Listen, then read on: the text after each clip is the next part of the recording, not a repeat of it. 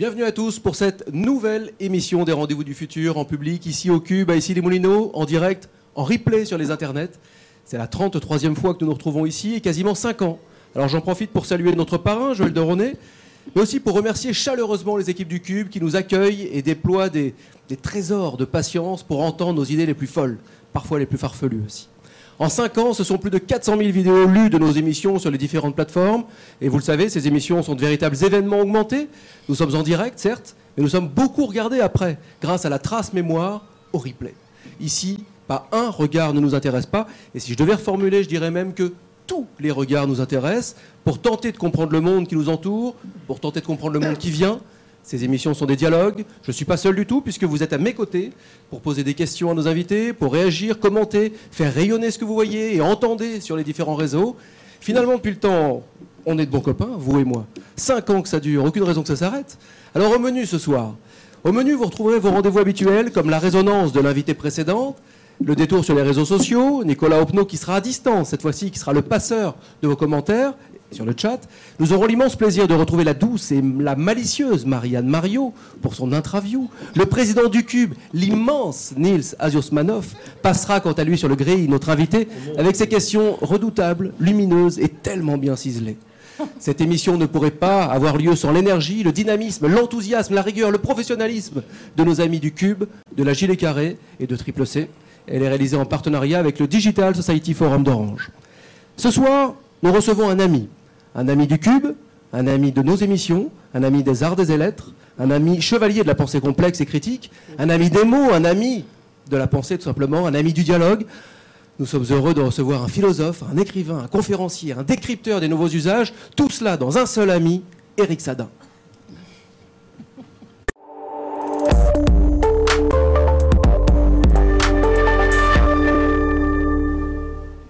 Éric, bonsoir. Bonsoir, Edouard. Merci de vous prêter à ce, à ce jeu, à ce jeu de l'émission de Rendez-vous du Futur, donc 33e invité. Merci beaucoup. Alors, à la lecture. Merci de... pour la gentillesse de l'accueil. À la lecture de votre livre, euh, La vie algorithmique, critique de la raison numérique, aux éditions L'échappée, un livre que, ben, qu'on, évidemment, on vous recommande chaleureusement, et un livre qu'évidemment nous avons lu. Alors, un, un livre, moi, c'est, qui m'a donné une impression assez, assez étonnante. J'ai l'impression que vous, vous êtes un historien en 2100 et que vous regardez dans votre rétroviseur notre époque, l'époque actuelle, l'époque où on, se, on nourrit nous-mêmes euh, une espèce d'hydre maléfique qu'on n'arrive pas à nommer, une époque où on, se lâche, on a besoin de notre, de notre like, de notre shoot de like, vous en parlez euh, dans le livre. Euh, vous êtes un historien, vous êtes aussi un romancier, on sent, on sent quand même, vous avez, vous avez envie parfois de laisser échapper une les mots, les mots, juste les mots, euh, et un chercheur, un chercheur rigoureux, un chercheur rigoureux pour, euh, comme un historien, pour brosser euh, le panorama de notre société. Mais alors moi, j'ai eu les poils qui se hérissaient euh, la plupart du temps en lisant le livre, parce que j'avais envie de me pincer en me disant, mais c'est vraiment ça l'époque dans laquelle on vit? Une époque où, euh, où il y a tous ces mots très, là je pense au, au panache, je suis obligé, au data panoptisme, je suis obligé de lire mes notes tellement le mot, le mot je ne l'utilise pas tous les jours d'ailleurs, mais euh, au quantify moi self, plus, hein, ben de oui. plus en plus. Oui, mais est-ce est que j'ai raison d'avoir peur? Est-ce que j'ai raison euh, de laisser mes poils se hérisser ou pas? Alors, euh, je ne suis pas historien, Éloi, Vous pourriez. mais nous devons, nous devons faire l'histoire euh, des forces, des forces euh, économiques, euh, des forces euh, historiques, enfin, principalement des forces, euh, j'avais envie de dire d'autres, principalement des forces économiques et, et scientifiques euh, qui ont rendu possible, qui ont poussé à ce que nous vivions ce, ce temps présent. Alors vous disiez euh, que vous pourriez m'envisager comme une personne euh, qui aurait écrit de- depuis 2100. Hein Ou 2200 Oui, enfin bon. Alors là, vous, là, vous, là, vous parlez de, de ce qu'on peut nommer signe faible. hein. parce que à la fois, à la fois dans, dans cet ouvrage, dans mon travail, je, j'opère, j'essaye d'opérer. Alors vous parlez d'écriture de façon la plus précise, hein, sans emphase, euh, euh, de, façon la plus cartographique, la plus précise, le présent en, le mettant en perspective avec l'histoire, hein, avec les mouvements historiques, et aussi euh, en essayant d'analyser, enfin, de prêter attention à ce qui est nommé signe faible. Et il me semble qu'aujourd'hui, ce sont précisément les signes faibles sur lesquels il faut euh, attacher notre observation, notre attention, parce que ces signes faibles, eh bien, si on les voit, et je pense que nous allons parler de cela, euh, ils vont s'instituer, ils s'instituent à des vitesses extrêmement rapides et de plus en plus rapides, et ils vont former, structurer notre présent. Alors, quand je dis tout cela, on, peut-être on se dit, mais de quoi parle-t-il? Moi, je pense à une chose quand je parle des, signes faibles. Hein. Je parle de ce moment historique qui est caractérisé, à mon sens, par plein d'autres choses, mais en tous les cas d'un point de vue technologique et économique et anthropologique, par euh, l'extension ininterrompue des capteurs et des objets connectés dans notre environnement contemporain. Là, c'est à la fois un mouvement émergent, massif, mais qui entre, qui entre le, quelque chose qui émerge, qui est, de l'ordre de signaux faibles, en tout cas sur, sur l'évaluation des effets possibles que cette situation va, va induire, et en même temps, euh, en même temps, une situation qui, euh, voilà, qui s'institue de, voilà, entre 2015 et 2020, ça va, ça va se, généraliser et ça va induire quantité de, une infinité de conséquences qu'on n'évalue pas aujourd'hui et que, qui font déjà partie de notre présent et qu'il convient de, voilà, qu'il convient d'analyser car, car ça va emporter une partie de, de notre, de notre condition. Et on, voit bien d'ailleurs à la lecture du livre euh, que finalement il y a une faiblesse là-dessus. Il y a une faiblesse dans nos sociétés, une faiblesse de la réflexion, une faiblesse de la prise de recul, une faiblesse. Euh, on pense, euh, on pense économie, on pense numérique, bien sûr, mais est-ce qu'on le pense globalement Est-ce qu'on le pense Est-ce qu'on prend suffisamment de recul? Est-ce qu'on peut encore freiner? Est-ce qu'on a juste oublié de voir la réalité d'une certaine loi de Moore que vous décrivez bien aussi? En gros, Comment faire pour juste faire un tout petit peu pause? C'est alors on n'a pas la solution. Moi, j'essaye d'y contribuer autant que possible par des ouvrages, par le livre, euh, de, s'attacher à comprendre euh, les choses, de les analyser au-delà de tous les enthousiasmes et les discours, et de euh, développer. Vous avez utilisé le terme loi de distance, d'essayer de, développer une distance critique. Alors ça, c'est un travail que j'essaye de, de mener. Je pense, je pense alors, est-ce que ce sont des signes faibles encourageants? J'ai le sentiment que de la conscience critique, mais, depuis quelque temps, hein, depuis récemment, euh, émerge beaucoup plus massivement. Peut-être, on peut dater ça de, de l'affaire enfin, du début de l'affaire Snowden 2013, euh, mais pas seulement. Hein, on peut le lier à d'autres mouvements. au vu de ce qui s'annonce, au vu de ce qui s'institue massivement, euh, oui, c'est de notre devoir, euh, individuellement et collectivement, d'essayer de, comprendre euh, et, de comprendre ce qui se joue, mais plus que de comprendre, d'essayer de, faire valoir nos capacités d'action, de, conscience et d'action. Hein. Mais là, on part très vite. Hein, peut-être que c'est ce que vous vouliez, loi. Là, on part très vite, parce que si nous parlons de nécessité de, prise d'action de la part des citoyens, je pense que je bah, pense, reviendra Je, pense que notre notre moment historique, celui-là exactement, notre présent là, appelle appelle cela, appelle cela. Mais nous y reviendrons. Hein. Vous dites aussi, euh, et je finirai par là, parce qu'après il va falloir quand même. D'ailleurs, je vous ai même pas présenté. Nils Osmanov, donc le président du Cube, et Marianne Mario, psychologue de son État et amie néanmoins euh, de l'émission Rendez-vous du futur, évidemment. Et voilà, chacun est libre et chacun peut dialoguer, euh, évidemment, n'est-ce pas? Je vous les présente pas, mais. Euh, il y a quelque chose qui m'a marqué euh, à l'intérieur du livre, notamment, c'est que vous dites qu'il ne sert à rien. C'est vrai qu'on a toujours pour habitude de vouloir trouver le coupable, en gros, de vouloir dire c'est la faute, c'est la faute d'un grand méchant, d'un grand Satan.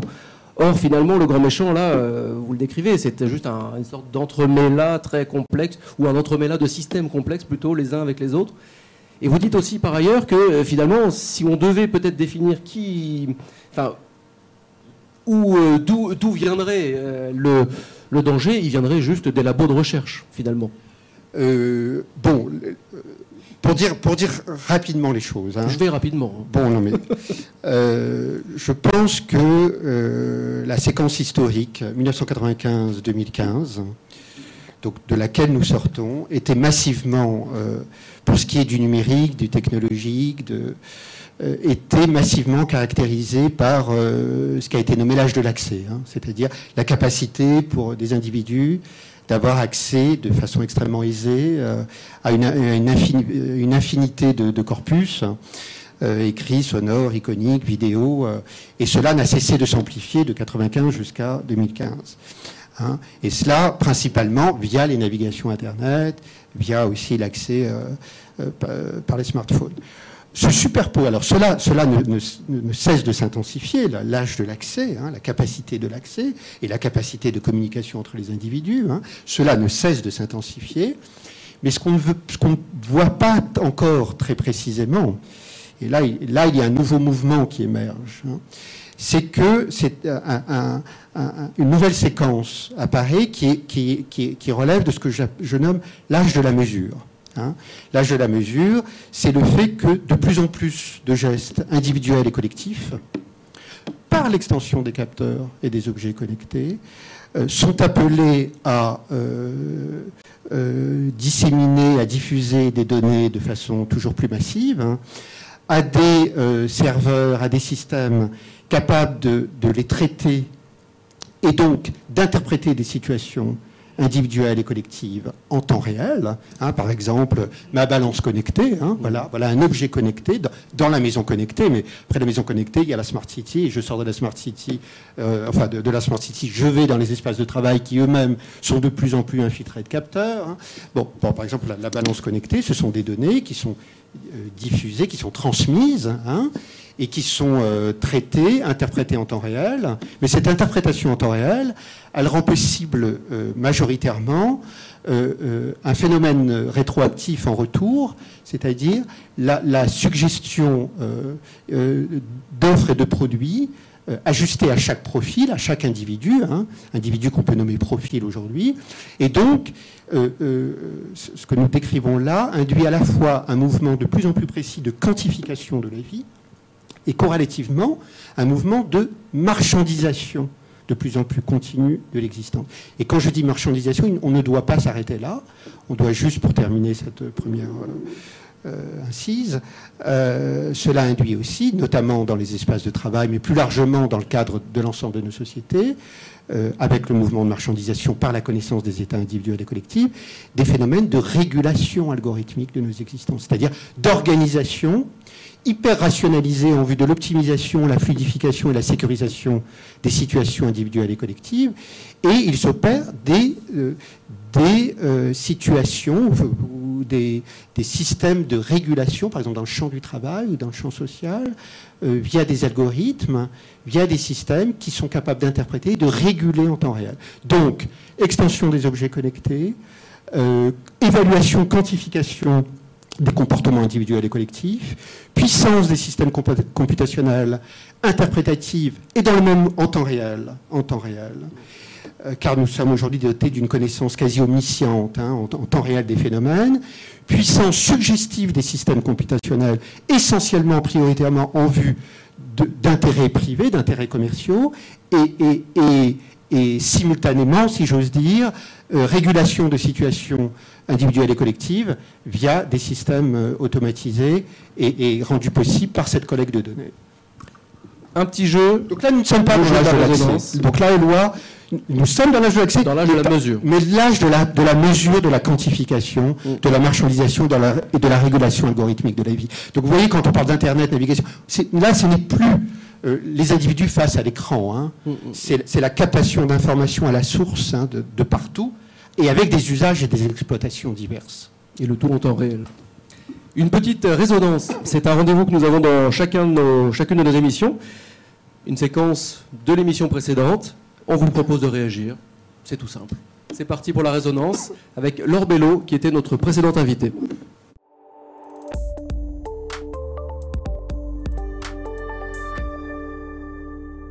pourquoi Isabelle Falque-Perrotin dit qu'il faut armer la foule?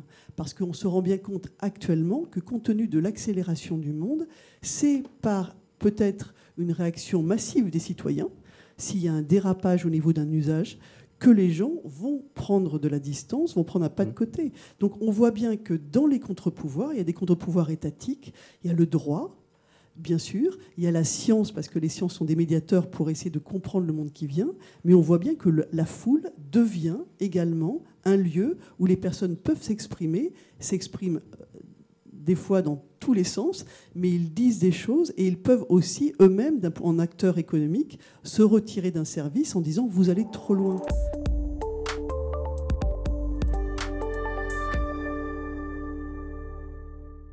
Eric, est-ce que vous avez une, réaction éventuellement sur cette, euh, sur cette petite euh, tirade, séquence Eh bien, les, idées se diffusent, j'ai envie de dire, car j'ai fait une émission avec euh, Laure Belot en mars sur France Inter chez Mathieu Vidard. Je n'ai pas du tout entendu ce discours. Hein. très bien, chaque pensée évolue, ça fait partie de, la vie, c'est très bien. Euh, oui, oui, il est, temps, je l'ai dit dans ma tribune qui est parue récemment dans Libération, il est temps que les individus, euh, je le dis aussi dans mon, livre, euh, que les individus fassent valoir leur capacité de refus relativement à un schéma massivement prédateur qui se met en place. Hein. Prédateur, qu'est-ce que je nomme quand je dis prédateur? C'est de connaissance de la vie, hein, de ce dont nous avons parlé. Euh, et les individus peuvent, hein, peuvent, euh, peuvent par leur capacité d'achat, par leur capacité d'action, euh, aussi bien se détourner de certaines choses. Je pense que ce qui s'est passé avec les Google Glass à l'automne dernier est très intéressant très intéressant, c'est-à-dire cette, cette, cette manifestation. sortie du marché, en fait. Voilà, enfin, qu'ils ont mis entre parenthèses pour l'instant, hein, mais il y a eu un moment le sentiment euh, manifesté consciemment, inconsciemment par, par les individus que euh, trop c'était trop. Hein. Et là, qu'est-ce qui est trop était trop? C'est ce, exactement ce dont nous parlions, Éloi, c'est-à-dire la connaissance en temps réel. Hein. Hein, de, des situations par la, ce qui est nommé réalité augmentée par, par, le, par les, lunettes, et cette suggestion ininterrompue car, car euh, plutôt que de réalité augmentée, nous devons parler de, réalité orientée. Hein. Par exemple, je suis devant Notre-Dame de Paris, on me donne des historiques, euh, on raconte un peu l'histoire de, de la cathédrale, mais évidemment, dans le même moment, si je suis californien, on me signalera le Starbucks le plus proche, même si je ne suis pas californien, enfin bref, relativement à mes historiques. Et là, c'est le port, hein, le, port continu, la continuité spatio-temporelle de la connexion, l'interprétation des profils, la contextualisation géolocalisée et les offres ininterrompues. Donc il est intéressant de voir ce qui s'est passé, hein, de, relativement au Google Glass, c'est-à-dire un moment, c'est la première fois, on peut le noter, c'est la première fois depuis 20 ans, justement cette séquence qu'on mm. a décrite très rapidement en 95-2015, où il y a eu un pas de côté, un pas de refus des, consommateurs, et euh, les normes, normes firmes, Google en l'occurrence, eh bien, euh, voilà, a, mis entre parenthèses le projet. Mais la réalité augmentée n'est pas du tout mise entre parenthèses dans, les laboratoires de recherche du monde entier. Mais les individus doivent pouvoir aujourd'hui ne pas être dans l'assentiment et, courir dans les voilà d'être dans ces jeux de naïveté, de courir dans les Apple Store ou je ne sais trop quoi, toutes ces messes un peu hystériques, puériles, hein, il faut le dire, entrer dans un âge plus mature maintenant de, relativement à nos à nos, protocoles numériques et de faire valoir euh, des divergences individuelles et collectives possibles. Hein jusqu'aux class action, hein, jusqu'aux actions collectives. J'ai des exemples, si vous voulez, pour tout à l'heure. On va sans doute y revenir. Eric, je vous laisse entre de bonnes mains les mains de Niels Azosmanov. Niels, vous avez au moins 20 minutes. Elles sont toutes à vous. Bonjour Eric, euh, merci beaucoup d'être là à nouveau parce que vous êtes déjà venu euh, plusieurs fois pour euh, vos précédents ouvrages, toujours très engagé, toujours très stimulant. Et j'en profite pour dire qu'il y a une actualité également avec le Cube, puisque le Cube est associé à la production d'un spectacle multimédia qui met en scène un de vos livres, Soft Love, qui est un spectacle créé par la compagnie Le Clair Obscur. Voilà, j'imagine que vous êtes au courant. Alors, et ça me donne l'occasion également de signaler que Karine Le Mallet, qui gère tout ça de main de maître au Cube, euh, bah, fête ses 40 ans aujourd'hui. Joyeux anniversaire Karine, elle est au premier rang. Je ne suis pas certain qu'on puisse arriver à la voir avec les lumières, mais on pense bien à toi Karine. Voilà, je vous ai pas donné la chanson parce que je chante très faux, mais Karine, je voulais en profiter pour dire que bah, je te remercie pour la merveilleuse collaboration que tu nous donnes depuis 15 ans au Cube maintenant, et j'espère que ça va durer encore très longtemps. Il paraît qu'on va devenir immortel, donc euh, tout va bien. Merci Karine.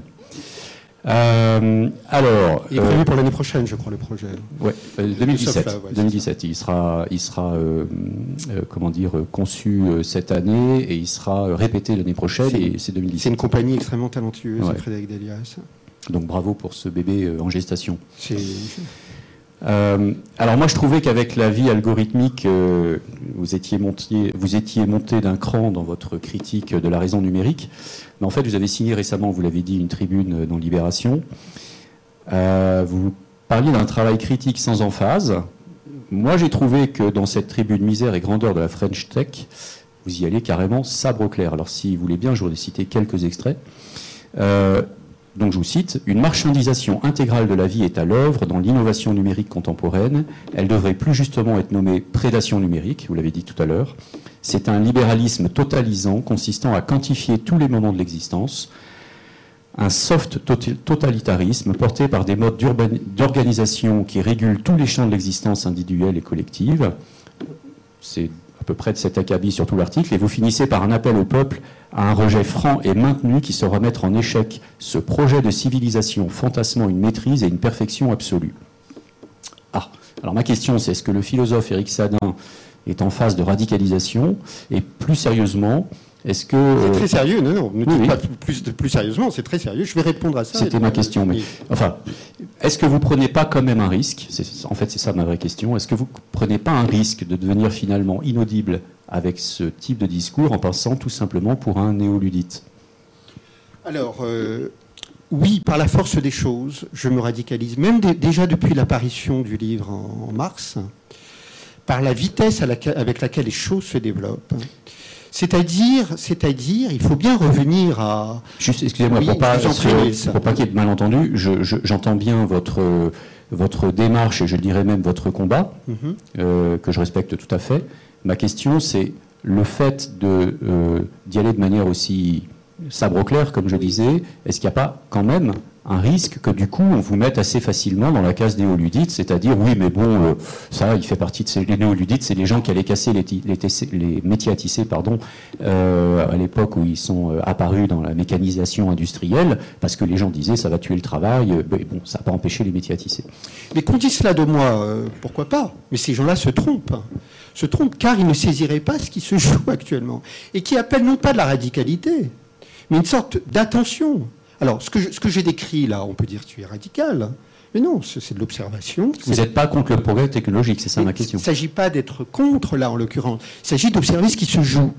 Or, ce qui se joue, c'est ce que j'ai décrit d'entrée. En général, j'aime bien qu'on y aille par palier, on expose les choses. Et là, vous avez fait en sorte qu'on est parti à la vitesse grand V. En général, j'aime bien qu'on y aille par palier, on expose les choses, et puis au fur Bon, on est parti, très bien, euh, d'une certaine façon, au cœur du sujet. Car ce qu'il se passe aujourd'hui, hein, nous l'avons dit, c'est de vouloir, vous savez, après vous savez ça aussi bien que moi, le mouvement de la numérisation, ces 50 dernières années, à regarder la numérisation de l'écrit, la numérisation du son, la numérisation de l'image, hein, c'était, des enjeux, c'était la numérisation des divers champs symboliques. Et avec la généralisation de euh, l'avènement de l'Internet au milieu des années 90, ce qui s'est joué, c'est exactement ce qu'on disait tout à l'heure, c'est l'accès des nouvelles modes d'accès et de jeux de relations entre les individus. Alors évidemment que cet environnement-là, cognitif, culturel, communicationnel, euh, a euh, légitimé en grande partie euh, l'atmosphère utopique qui, était à l'origine de cela et qui a accompagné cet essor-là de l'âge de l'accès. Mais je le redis, aujourd'hui, ce qui regarde le mouvement de numérisation continue, car le mouvement de numérisation ne s'arrête pas ou désormais à l'écrit, au son, à l'image. Il regarde ce que je nomme le champ post-symbolique.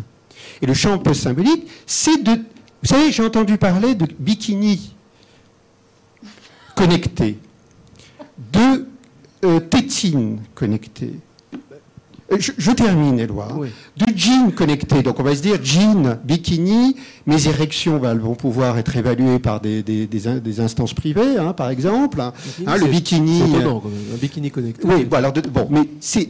Pourquoi je dis cela? C'est-à-dire tout ce qui peut être infiltré de capteur aujourd'hui est en train de l'être. Donc là, nous ne sommes pas dans les cris, nous ne sommes même pas dans la manifestation de nous-mêmes, nous sommes dans les fragments, la manifestation du réel qui est capté à la source, et qui va induire à terme, mais là, dans les, dans les 10 ans à venir, c'est ce qui est en train de s'instituer, qui va induire une connaissance en temps réel des situations individuelles et collectives, et je l'ai dit, c'est cela qu'il faut bien entendre, c'est cela ce moment technologique, économico-technologique majeur, qui induit cette connaissance et la rétroaction dans le même mouvement, je le redis parce qu'il y a des, choses, des moments il faut redire les choses, mais après c'est promis, je ne le redirai pas, de l'offre ininterrompue de produits et de services collés à chaque instant du quotidien. Hein. C'est-à-dire à la fois une, connaissance approfondie de la vie et à la fois euh, euh, euh,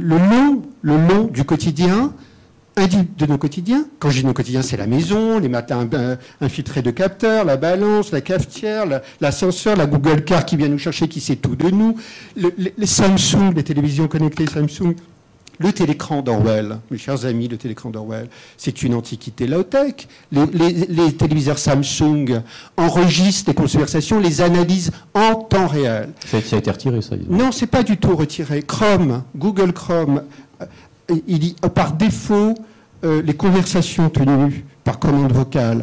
Donc, nous allons vers un témoignage intégral de la vie la marchandisation intégrale de la vie et l'algorithmisation. Qu'est-ce que ça veut dire? C'est la régulation de situations, notamment dans les champs du travail, mais la Smart City et, quantité d'autres champs, par des systèmes dits intelligents, automatisés, automatisés et autonomes.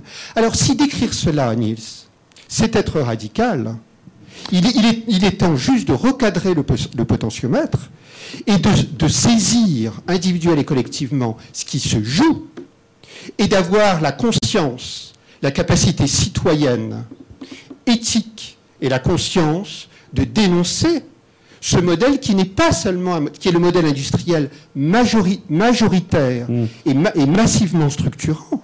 Il est temps de le dénoncer car il engage au-delà d'un modèle industriel, un modèle civilisationnel fondé sur la quantification, la marchandisation et la régulation automatisée algorithmique de la vie. ma question ne portait pas sur le fond, sur la forme, hein, en fait. C'est-à-dire sur le fond, tout ce que vous venez de dire, c'est un constat, vous l'avez dit d'ailleurs, c'est une analyse. C'est ce que je fais dans ma, dans tribune en Libération. Euh, oui, mais avec des termes, avec des termes que je vous ai cités, euh, ou euh, quand vous parlez de totalitarisme, de, soft totalitarisme. Ouais, enfin bon. Eh bien, je peux m'expliquer sur de prédation numérique, etc. Ah, Ce que je veux dire, c'est que, alors, pourquoi je dis ça, c'est parce qu'en face de vous, parce qu'on voit qu'il y a des controverses qui commencent à il est temps qu'il y ait des controverses. le temps doit être à la, les temps doivent être à la controverse. Il y, a, donc des controverses qui commencent à s'animer euh, via les médias interposés, notamment Laurent Alexandre, je crois, a publié une tribune aujourd'hui, ou enfin en tout cas très récemment. Ah, j'ai pas vu. Enfin, voilà, où, euh, il est il, euh, il, écorne un petit peu François Hollande, si je dis pas de bêtises. Hein. En gros, il dit François Hollande est un président très intelligent, mais il a absolument rien compris à tout ce qui est en train d'arriver. Laurent Alexandre. Ce que je ne crois pas du tout. Non, je cite hein, l'article. Euh, euh, et, donc, on voit qu'aujourd'hui, effectivement, il y a des positions euh, qui tranchées, ce qui est normal, puisqu'il y a un débat, une controverse qui se prennent ça et là. Et Laurent Alexandre, par exemple, est complètement à l'opposé d'une certaine manière de vos thèses, vous me direz si. Parfois, parfois alors, il y, a des personnes comme ça, quand elles sont en face de moi, on, est d'accord. Hein. C'est comme Gilles Babinet, Ariel Kirou qui est dans la salle, me dit Tu vas rencontrer ton opposé absolu. Gilles Babinet à Rouen avant-hier disait Finalement, on est d'accord. Je dis Non, faisons falloir le différent. Faisons valoir des controverses. Affirmons nos différences et, débattons. C'est beaucoup plus fructueux, il me semble. enfin, il me semble que, enfin, pour Babinet, je suis moins étonné, mais il me semble que Laurent Alexandre, lui, il est quand même assez euh, extrémiste, euh, enfin extrémiste entre guillemets, hein, sur euh, la question du, des technologies du vivant, des possibilités, l'immortalité, etc. Enfin, il ne le dit pas comme ça, mais il n'est pas loin de ces thèses-là. Juste une petite question de curiosité. Cette tribune que moi j'ai trouvée quand même très, une fois de plus, très flamboyante hein, d'une certaine manière, et qui est faite pour secouer les esprits. Et voilà, c'est voilà.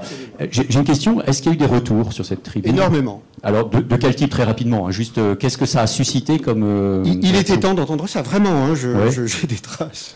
Fan club qui est en train de. Pas fan club. je... entendons, entendez Axel Lemaire. Il y a un aveuglement sur le modèle. Nous ne pensons qu'au sempiternel argument de la croissance et de l'emploi.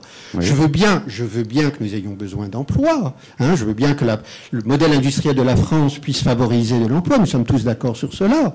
Mais au nom de quoi nous ne voyons pas le modèle qui s'institue? Je suis allé dans une euh, réunion devant 100 start-upers à Rouen il y a trois, la semaine dernière avec Gilles Babinet.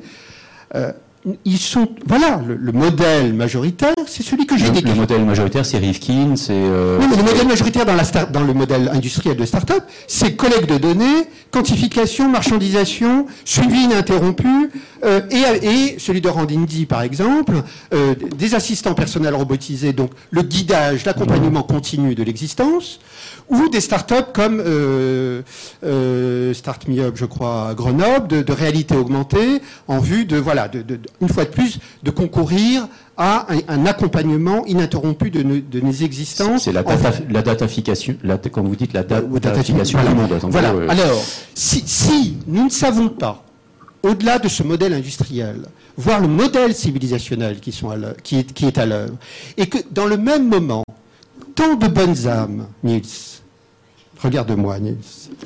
Tant de bonnes âmes se sont offusquées, indignées. Alors moi, j'ai vu sur le site du Monde, c'est l'indignation euh, nationale, un projet de loi sur le renseignement. Bon, écoute, hein, moi j'ai écrit un livre sur la surveillance en 2009, hein, donc j'avais vu ça venir depuis très très longtemps. Nous parlions de signes faibles et lois. Hein. Il y a eu l'affaire Snowden et révélation de Snowden en 2013. Ça a prouvé que je disais pas trop de bêtises, sauf que je dis que cette loi sur le renseignement, évidemment, elle est à condamner. Mais mes chers amis qui vous indignez, car il n'y a rien de plus facile de s'indigner, hein, on écrit, on fait quelques tweets et on est dans la bonne conscience. Cela, cela, S-E-C-E-U-X, reste prisonnier de schémas mm. euh, euh, et, binaires, méchant gouvernement, pauvres citoyens surveillés. Ce qu'il se passe aujourd'hui, ce qui est en train de s'instituer, le projet de loi, enfin pas le projet, allez voter, la loi sur le renseignement, n'est rien du tout à l'égard de ce qui s'institue et de ce qui va se développer dans la connaissance ininterrompue et ô combien plus approfondie, ça ne va pas être des navigations Internet, hein, de la vie détenue par des quantités d'instances privées de plus en plus euh, agrégées entre elles euh, les, données, et, pour terminer sur cela, auxquelles les mêmes agences de renseignement pourront venir ou non euh, se, se, brancher. Donc, est-ce que vous voyez, est-ce que nous voyons le modèle de connaissance, et ce qui n'induit pas seulement de la connaissance, qui induit, je reviens sur cela, la marchandisation intégrale. Hein. C'est-à-dire qu'un capteur, là, c'est que peut-être euh, tu fais 3 degrés, de 0,3 degrés de plus euh, depuis une demi-heure, on va te proposer des, compléments alimentaires automatisés. Là, tu n'as pas encore les lunettes, mais voilà, tu sors. C'est ce modèle-là, celui de l'innovation numérique. Or, si, ce modèle d'innovation c'est un modèle de civilisation. Ce modèle de civilisation fondé sur la quantification et la marchandisation et la régulation, moi, je le réprouve. Et il serait temps que les individus, que les citoyens, que les sociétés en conscience soient à minima débattent de cela, ce que nous faisons aujourd'hui, soit émettent des effets de rejet et de, et de divergence dans les actes, et pas seulement dans le cas de l'indignation. En, l'occurrence, vous l'avez dit vous-même, ça arrive. Euh, quand la Google Glass euh, ne, rencontre pas son marché parce que justement euh, il y a un malaise autour de ces applications, quand on se rend compte que finalement cette réalité augmentée est peut-être une réalité diminuée parce qu'elle va conditionner nos choix, et je pense que les, les gens sont peut-être pas si bêtes que ça finalement, voilà, il y a quand même des des réactions euh, qui s'opèrent de manière assez. Donc je ne suis pas radical, je décris la réalité dans ma. Dans ma, euh, mais la, réalité est radicale. Il y a quand même une chose. Elle est très aiguë, cette réalité contemporaine. Il y, a, quand même une chose que je voudrais euh, comprendre, et c'est peut-être très naïf hein, ma, ma, question, c'est que cette fameuse datafication, j'aime bien du monde, le fait de tout enregistrer, tout indexer, tout enregistrer, tout modéliser. Alors peut-être, certes, que ça va que ça entraîne et que ça va entraîner encore des dérives, mais ça a aussi permis à des personnes, on les a citées comme Assange ou Sweden, de révéler des vérités cachées, des informations qui étaient jusqu'alors totalement inaccessibles au commun des mortels, finalement c'est le pharmacon, c'est-à-dire le remettre dans le venin. Alors vous allez me traiter d'utopiste naïf, hein, ça, fait partie des catégories euh, qui est dans votre livre, mais euh, la question c'est en devenant global, euh, certes avec l'aide des hackers, hein, ça se fait pas tout seul, la transparence, donc la transparence globale, quelque part, elle met aussi le pouvoir à nu, elle met aussi des systèmes à nu, et finalement, cette connaissance-là, ça fait peut-être au bout du bout avancer la démocratie. Oui, mais là, là, là j'entends ce que vous dites, Nice. Bon, sur Assange, j'aurais tant à dire, mais là, on n'a pas le temps. Euh, là, là, vous parlez de corpus écrits, hein, de corpus écrits qui sont interceptés. Moi, je ne parle pas de corpus écrit. Je parle de phénomènes du réel. Oui, mais si un Assange écrit, euh, pardon, si un Assange fait son travail, euh, si, les, si des hackers, des, des, des, comment on appelle ça, des lanceurs d'alerte, euh, dont vous faites peut-être partie d'ailleurs, se, se créent ici et là, s'interconnectent et blablabla, bah, c'est peut-être en réaction justement à tout ce système qui se met en place d'ailleurs de façon. Est-ce qu'on peut dire qu'il se met en place de façon manichéenne? Certainement pas. Finalement, on est tous co-responsables euh, de cet état de fait, c'est-à-dire qu'on court euh, tous comme un troupeau bélant devant les nouvelles technologies avec les, les, phares dans les yeux. On est tous contents d'avoir notre smartphone, d'avoir tous nos objets connectés, etc. Donc quelque part, on est tous complices de cette histoire. Et cette histoire, donc, crée ce que vous analysez très bien, et de fait, il y a des réactions qui se passent. Et il y a des gens, euh, qui, les hackers, etc., qui disent, bah non, on va aller, on va soulever le capot, on va les regarder. Et, mais du coup, ça met à jour plein de choses. Un peu comme quand l'imprimerie est arrivée, que la, connaissance s'est diffusée, ça a permis, euh, c'était euh, Luther qui disait, un homme avec la Bible dans la main devient le pape. On désintermédie d'une certaine manière tout un tas d'informations. Il, faut être attentif à ce qui se passe actuellement. Il faut, essayer de saisir ce qui se passe actuellement. Quand vous dites lanceur d'alerte, c'est étonnant. Depuis quelque temps, euh, c'est un terme que j'ai entendu assez souvent euh, relativement à ma personne. Et de plus en plus, je me pense euh, comme cela, parce que je, pense qu'il est, urgent de saisir ce qu'il se passe. Mais on peut toujours, mais ça c'est une chose que j'exclus actuellement, on peut toujours essayer d'évaluer les avantages et les inconvénients. Hein. Mais en évaluant les avantages et les inconvénients, in fine, on amende le mouvement. On amende le mouvement en cours. Or, il est temps de saisir ce qui est, ce qui est, ce que je nomme majoritairement structurant. ce que, ce que nous avons décrit, pardon, ce que nous avons décrit là, c'est majoritairement structurant. Alors moi, je veux bien ce matin, avant de venir ici, parce que c'était supposé être futur en scène, puisqu'on a deux semaines de retard. Hein. C'est futur en scène. Bon, c'est encore futur en scène. Alors, j'ai jamais pris le temps de, de regarder le programme. Je l'ai vu de près ce matin. Alors, que n'ai-je vu Évidemment, c'est toujours les, grandes, les, grandes intentions louables, remettre l'humain au centre. Mais l'humain est au centre. Mais plus que jamais, l'humain est au centre. L'humain est au centre par des capteurs. C'est l'humain qu'on vient capter aujourd'hui. L'humain est au centre. Mais ne vous détrompez pas. L'humain est plus que jamais au centre. Hein.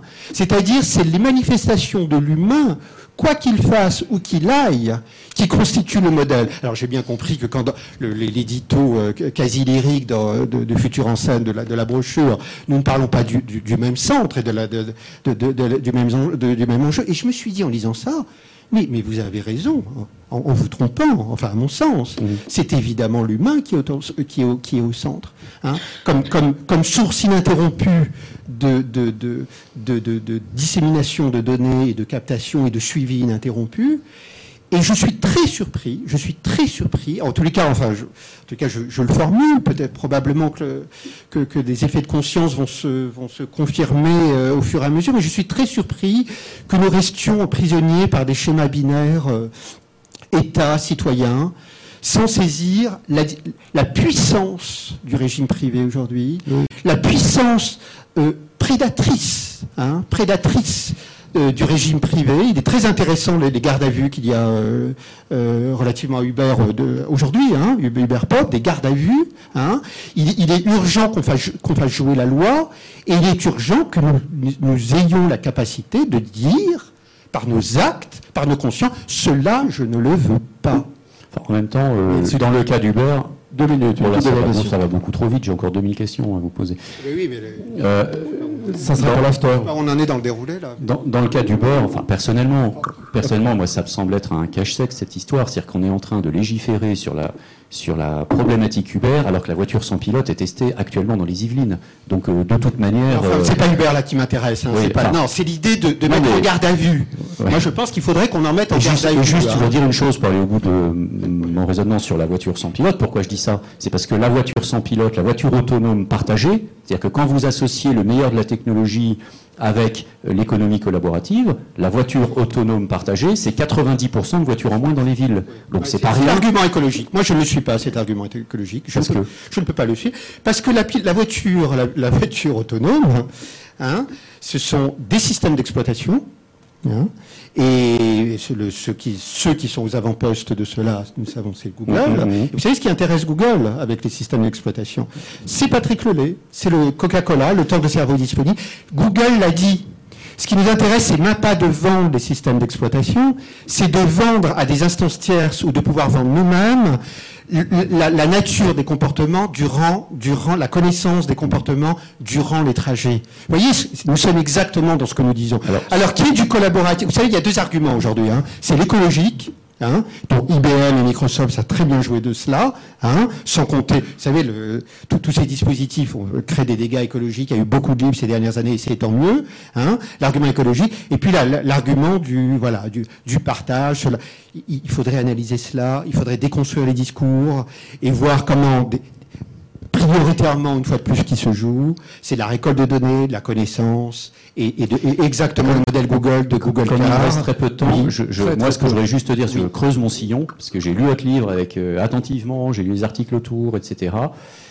Je trouve que votre analyse, elle est, elle est, elle est, comment dire, absolument concrète, euh, bien faite, puissante, blablabla. Je, je, simplement, ce qui me gêne un peu, c'est que j'ai l'impression que euh, ça évacue du coup, et vous l'aviez un peu dit tout à l'heure, tout ce qui est autour, parce que si on commence à le mettre, ça va. Hein Or, vous, allez juste nous désespérer. Mais il y en a.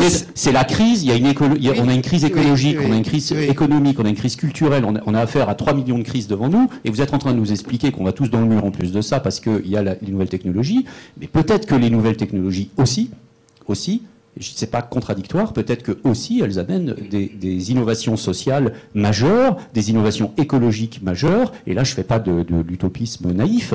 Euh, je peux donner des exemples très concrets. Et je dis juste une chose, c'est que si vous mettiez euh, le danger tel que vous le faites, si vous le mettiez en avant tout en disant bon, euh, néanmoins, il y a ça autour, ça nous aiderait peut-être à mieux aller dans votre sens. Alors, Nils, ce que, ce que, vous, ce que vous nommez autour, il y a assez, assez, il y en a même beaucoup trop à mon sens, d'apologue de ce qui est autour. Il y en a beaucoup, euh, apologues de ce qui est autour. Hein.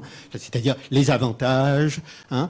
Il, est temps, je le redis, de saisir ce qui est massivement à l'œuvre, ce qui est massivement structurant et ce qui va massivement déterminer le cours de nos sociétés. Ça ne suppose pas qu'il n'y ait pas des marges d'action. Hein, qui n'est pas démarche d'action individuelle et collective. C'est deux pages dans votre livre, hein. c'est juste. Euh, non, c'est pas vrai. C'est toute la. Non, c'est la dernière partie de, de mon livre qui s'intitule, euh, si je me souviens bien, qui s'appelle Éthique et euh, politique et éthique de la technique. Non, c'est ça, ça, fait au moins 60 pages hein, sur les questions juridiques, sur les questions d'apprentissage du code, sur les questions d'éducation. Non, non, vous êtes là. Vous êtes très sympathique, Nice, mais là vous êtes de mauvaise foi. Non, c'est substantiel. Mais c'est pas 60 pages. En tout cas, en tout cas, il y a assez du discours utopique je crois que nous avons bouffé, nous avons suffisamment bouffé d'utopie depuis une quinzaine d'années.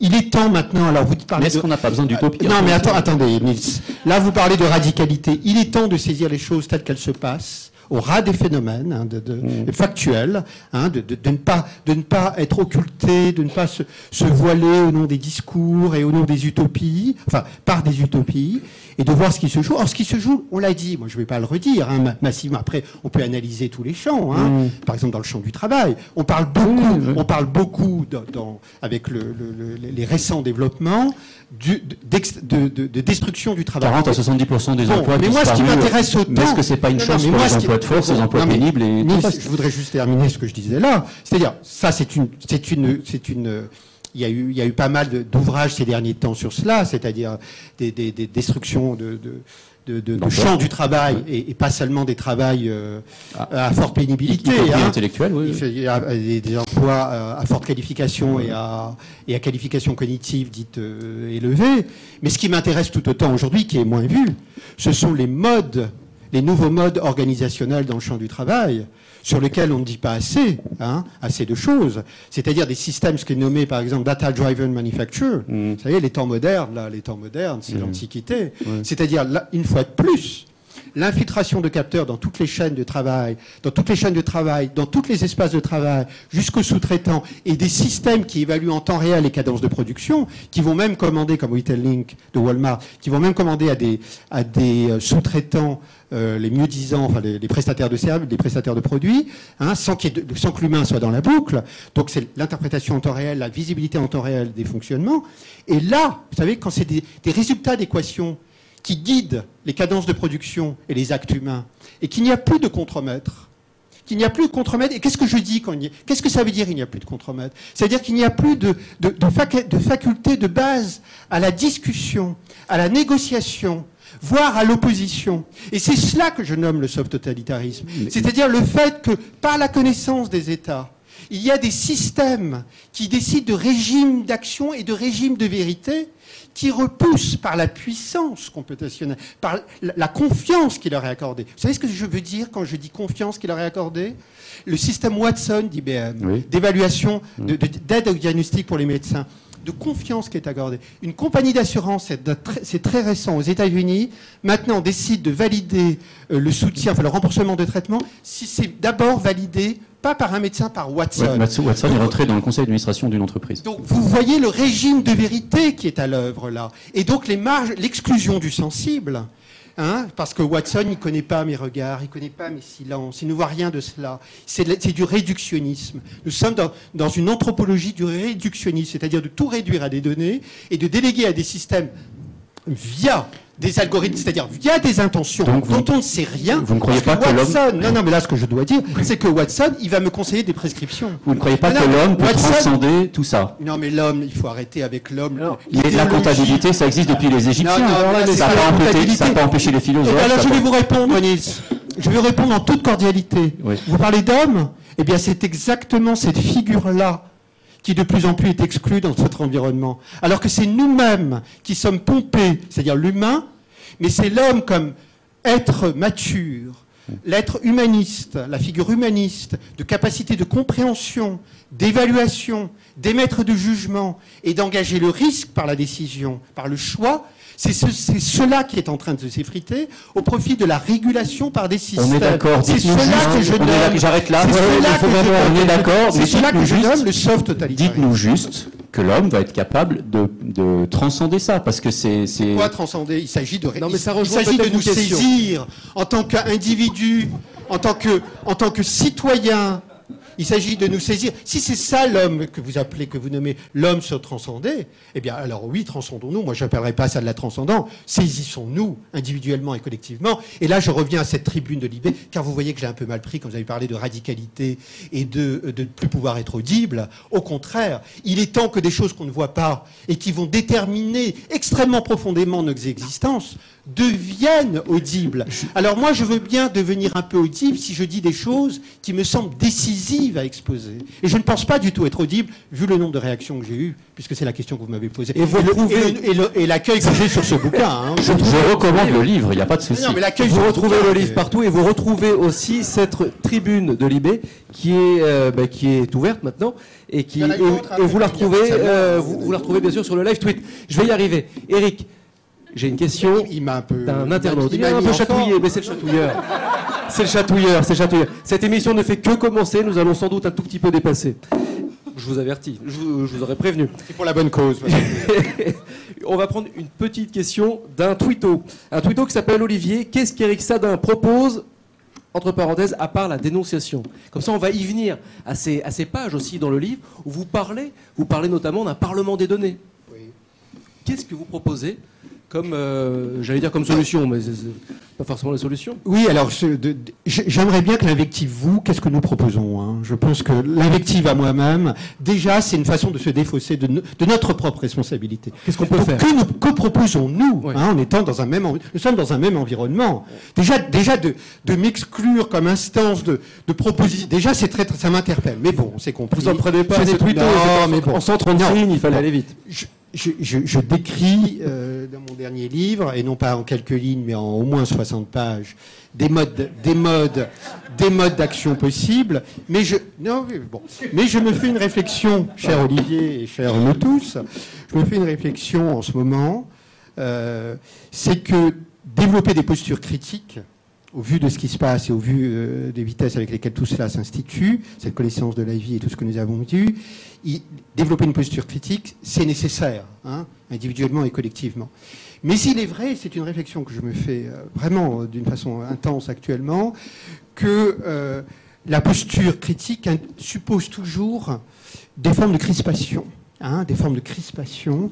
Alors, il faut maintenir la distance et la capacité critique, et il faut, dans le même mouvement, à mon sens, euh, imaginer d'autres modalités d'existence possibles, hein, d'autres modes d'existence possibles, mais d'autres modes d'existence qui n'amenderaient pas ce qui a lieu actuellement. Hein. Il, y a, quantité de choses qui sont proposées ou, des, modalités techniques, mais qui, au in fine, amendent. Je pense que je pense qu'il faut essayer de tendre vers. Euh, si je peux me permettre, vous avez trois piliers, je les cite parce qu'ils sont. Oui, en, tout cas, en, tout cas, je n'ai pas pu répondre. Je, je, je vais le dire pour vous. Vers la réintroduction du sensible, vers la vers le, le, la distance prise avec le régime et les vertus désormais cardinales, mais une fois que j'ai dit ça, il s'agit de le mettre en acte, les vertus désormais cardinales que sont l'optimisation de, tous les champs d'existence, la fluidification de, toutes les choses et euh, le partage, le copartage, tout ça va aller plus vite, etc. Et la sécurisation, on y est, hein, mais c'est aussi bien sécuritaire que thérapeutique que d'autres champs d'existence. Ces trois vertus cardinales, d'essayer de les remettre en question au profit de d'autres modalités d'existence. Alors je sais bien que là, quand je dis ça, nous parlons aussi d'effet de vitesse parce que tout cela se développe avec des effets de vitesse, et c'est pour ça que j'ai parlé à la fin de ma tribune de, de parler de, temps d'arrêter de naturaliser les mouvements, de se réapproprier l'histoire. L'histoire, c'est nous qui l'écrivons quand même. Ce n'est pas l'esprit de la Silicon Valley où tout est supposé être écrit et on dit mais qu'est-ce qu'on peut faire? Eh bien, à minima, c'est de se dire que nous sommes des forces agissantes. Et vous parlez du politique également, du politique dans le livre et de sa place. Le politique a sa place dans ce monde-là. Ah ben, il, est, il, est, temps aussi de, considérer les questions techniques et économiques comme des enjeux euh, éminemment et prioritairement politiques. Et la politique, qu'est-ce que ça... politique et l'éthique, ce que vous dites. Mais évidemment, politique, qu'est-ce que ça veut dire? Ça veut dire la prise de conscience que cet environnement-là euh, euh, interfère sur nos modes d'existence, hein, sur le mode de la cognition humaine, sur, sur, sur, sur la nature des relations entre les individus, sur, sur, nos modes euh, continus d'existence et divers. Et, euh, donc, cela a une valeur, un pouvoir de gouvernementalité, un pouvoir politique. Et donc, il faut exercer à toute échelle notre pouvoir politique, mais sans compter sur le pouvoir politique qui lui-même est dans, dans, la collusion. Le pouvoir politique aujourd'hui est dans la collusion. C'est ce que je dénonce aussi dans ma tribune. C'est-à-dire qu'on dit la déconnexion des élites, L'orbelot, c'est une fable. Il n'y a pas de déconnexion des élites. Il y a collusion entre le pouvoir politique et le monde technico-industriel. Il y a des nouvelles élites, quand Il y a un calcul. Oui, il y a collusion, confère l'introduction des tablettes numériques à l'école, annoncée par François Hollande en, novembre 2014, pour lequel j'ai aussitôt dégainé mon clavier. J'ai pondu une tribune qui était parue dans Libération dix jours plus tard, qui s'est intitulée L'ineptie des tablettes numériques à l'école. Je rappelle que Steve Jobs, qui a fait l'objet d'allumage de, de millions de bougie de par le monde. C'est lui-même, Steve Jobs, qui, un an avant sa mort, information confidentielle qui a été fuitée par certains de ses employés, a fait des conférences internes de marketing, à dire on va faire du lobbying auprès des écoles pour marginaliser, délégitimer définitivement l'objet libre. Si là, il n'y a pas un pouvoir d'interférence politique, un pouvoir sur le champ de l'éducation, ces tablettes qui quantifient les pratiques des étudiants et des professeurs hein, par des applications, il y a eu des class actions contre Google sur cela aux États-Unis. Le pouvoir politique est dans la collusion. Il n'y a eu aucune, par exemple, sur l'annonce de François Hollande, de l'introduction des, tablettes, et, j'en aurais tant d'autres des points à dire, mais ce n'est pas l'enjeu du jour, des tablettes à partir de la classe de cinquième. J'ai appelé des copains euh, professeurs en collège, il n'était même pas au courant, aucune formation, pouvoir du lobbying numérico-industriel sur le politique qui va manger, regardez François Hollande, qui va manger à genoux dans la main des industriels de la quantification de la vie, citer des objets connectés à Angers il y a deux semaines, il va manger François Hollande dans la main à genoux d'industriels qui, le télécran d'Orwell, je vous le dis, ce n'est rien la, loi sur le renseignement, mes chers amis indignés, ce n'est rien. Il y a collusion des fonds publics de soutien à ce modèle industriel qu'on ne veut pas voir. Eric, vous êtes mur pour euh, Marianne, c'est parfait. Elle est si patiente, elle est si souriante, si enthousiaste. Je vous laisse, nous vous laissons tous entre les mains expertes. J'ai confiance, Marianne. J'ai confiance. Marianne, vous avez 10 minutes. Nous serons en retard de 10 minutes. Oh, alléluia. Alors une petite euh, interview, normalement, c'est le temps euh, euh, avec une petite règle du jeu, des questions courtes, des réponses courtes. Un petit temps d'apaisement. Je suis pas spécialiste de ça, Maria. Mais c'est pas grave. Va on va improviser. On va improviser. on va faire une première question. donc pour vous connaître mieux et concernant vos valeurs fondatrices, de quelle certitude ou incertitude faites-vous votre viatique? Euh, il y a des valeurs historiques. Je pense qu'il y a des valeurs éthiques fondamentales. Hein, Et cela, le monde numérico-industriel ne doit pas les battre en brèche au nom de, au nom de je ne sais quelle euh, dite innovation. Hein. Euh, la dignité humaine, c'est-à-dire la capacité pour les individus à vivre à l'abri du regard d'autrui, de ne pas avoir un rapport utilitariste à autrui, hein. les Google Glass, rapport utilitariste, je sais tout de vous, Marianne, si je vous croise dans la rue, par Google ou par d'autres entreprises, et de ne pas transformer la personne humaine comme un objet strictement marchand, euh, et, de croire quand même, quand même, quand même, de croire aux sensibles, à la réflexion humaine. Et quel meilleur objet pour euh, entretenir la réflexion humaine que l'objet livre, qui est un objet fondamental, fondateur de nos sociétés et qui, euh, qui, est, qui, est, qui, est, qui, est, est mis à mal aujourd'hui. Hein. Justement, un livre qui aurait été pour vous une rencontre majeure, bouleversante? Bon, alors là, c'est la. Ah, faut en choisir un. Bon, bah, j'en aurais plein, mais évidemment, c'est. Enfin, évidemment, je me parle moi-même, c'est Spinoza. Spinoza, l'épanouissement, hein, c'est-à-dire la, joie. Hein. vous me disiez, on ne peut pas être un peu avec un peu de positif. Mais la joie, c'est-à-dire l'épanouissement de soi. Hein.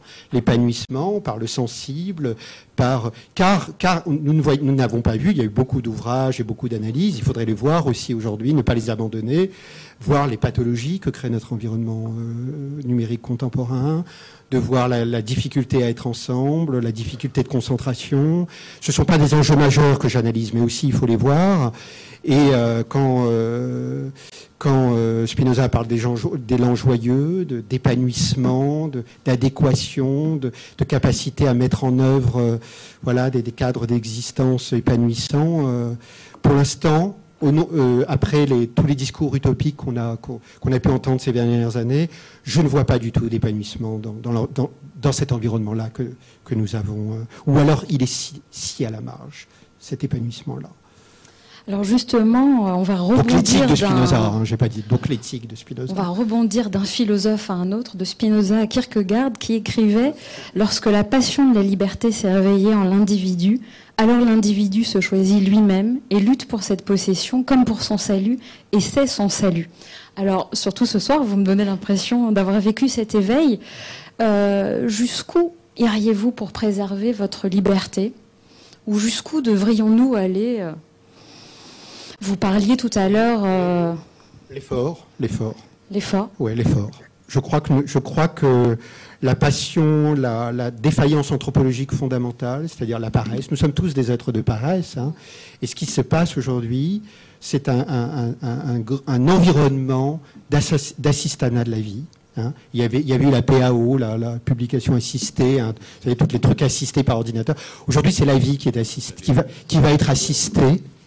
Alors évidemment, confort, avantage supposé, assister, ça va me dire évidemment d'aller dans tel café plutôt que de tel autre, hein, les assistants personnels robotisés.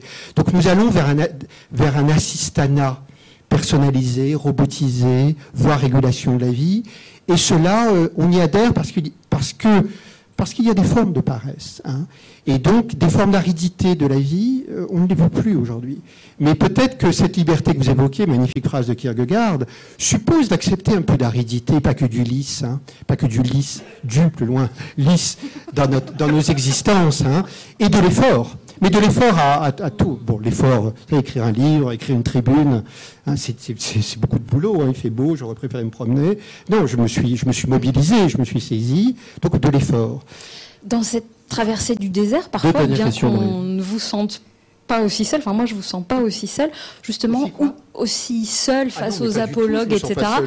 Euh, justement, où puisez-vous cette source de, de, résistance, de goût de vivre, euh, de joie peut-être aussi? Euh, inventer contre l'innovation. Développer, inventer contre le, ça c'est de l'invention. Hein. Inventer contre l'innovation numérique. Mais ce qui dit innovation numérique, ça c'est une joie infinie. Là, vous savez, c'est très étonnant de, en dénonçant, mais c'est pas en analysant des choses, de se sentir très proche du contemporain, enfin d'être en plein dans le contemporain. Là, je lisais quelque chose de Foucault sur des un ouvrage qui est, sorti récemment de trois conférences. Il disait voilà critique du présent, quoi. Et le critique du présent, ce sont des forces positives là. Hein. C'est pas que de la dénonciation, c'est de la force positive parce que ça développe des modes d'intelligence et des stratégies possibles, des modes d'inventivité, mais qui ne sont, pas les, sont pas les vôtres. Hein. Vos modes, ce que vous nommez innovation, moi, ce ne sont pas les miennes. Hein. Parce que d'abord, nous ne faisons pas le même métier, bon, déjà, mais même nous, ne tendons pas vers les mêmes objectifs. Voilà, tout simplement.